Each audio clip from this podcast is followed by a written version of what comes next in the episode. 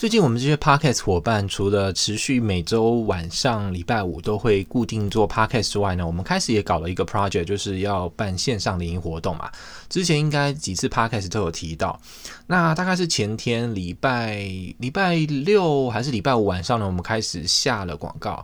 诶，对，诶，哪一天我忘记，反正就下了两三天啦。那我们每天都会发觉到一些下广告上面的错误跟问题，例如说，我们第一天下第一次真的下广告的时候，我们把我们重心呢是放在下。下给台湾的使用者，就是台湾。我们把整个台湾的，我们它会有一个地图上的那种圈圈，让你去用圈圈触及，说你要在这个地图世界地图上的哪一个点上触及到哪些范围里面的使用者。那我们那个时候呢，把整个台湾给照了起来，但我们纽约呢只照一点点。所以，我们第一天就发现说，哇，我们要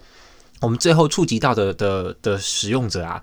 呃，什么最高百分比的是台北人，然后再是桃园人、新北人这样子，怎样一路下来，结果纽约触及到的使用者只有一个，那然后台北可能就就是好两三百个，然后全台湾可能是嗯几呃七八百个这样加起来，所以我们就发现说，哦，我们触及方式错误了，所以我们后来就调整，但它没有办法让我们触及，嗯，所以你如果选择纽约嘛，那你要怎么选择纽约台湾人？所以我们就必须必须使用呃繁体中文的用户。那反正就一整一点调整。例如说，我们后来有发现说，当这个这个广告没有被展开的时候呢，它最上面的两行就是非常关键的的讯息。我们要怎么样在最上面两行让使用者，就是让看到广告的人会感兴趣？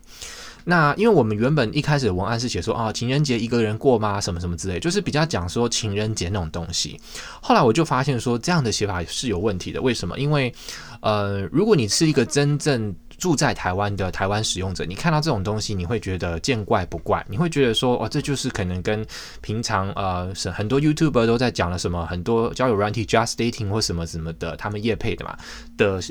差不了多少，所以你就根本不会对这个看到扫眼睛扫过的这个广告感兴趣嘛，所以我就觉得，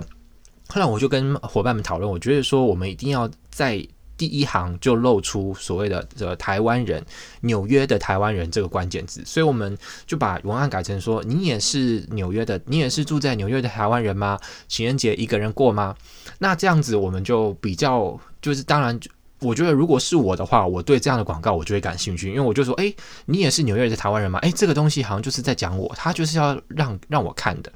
那我们。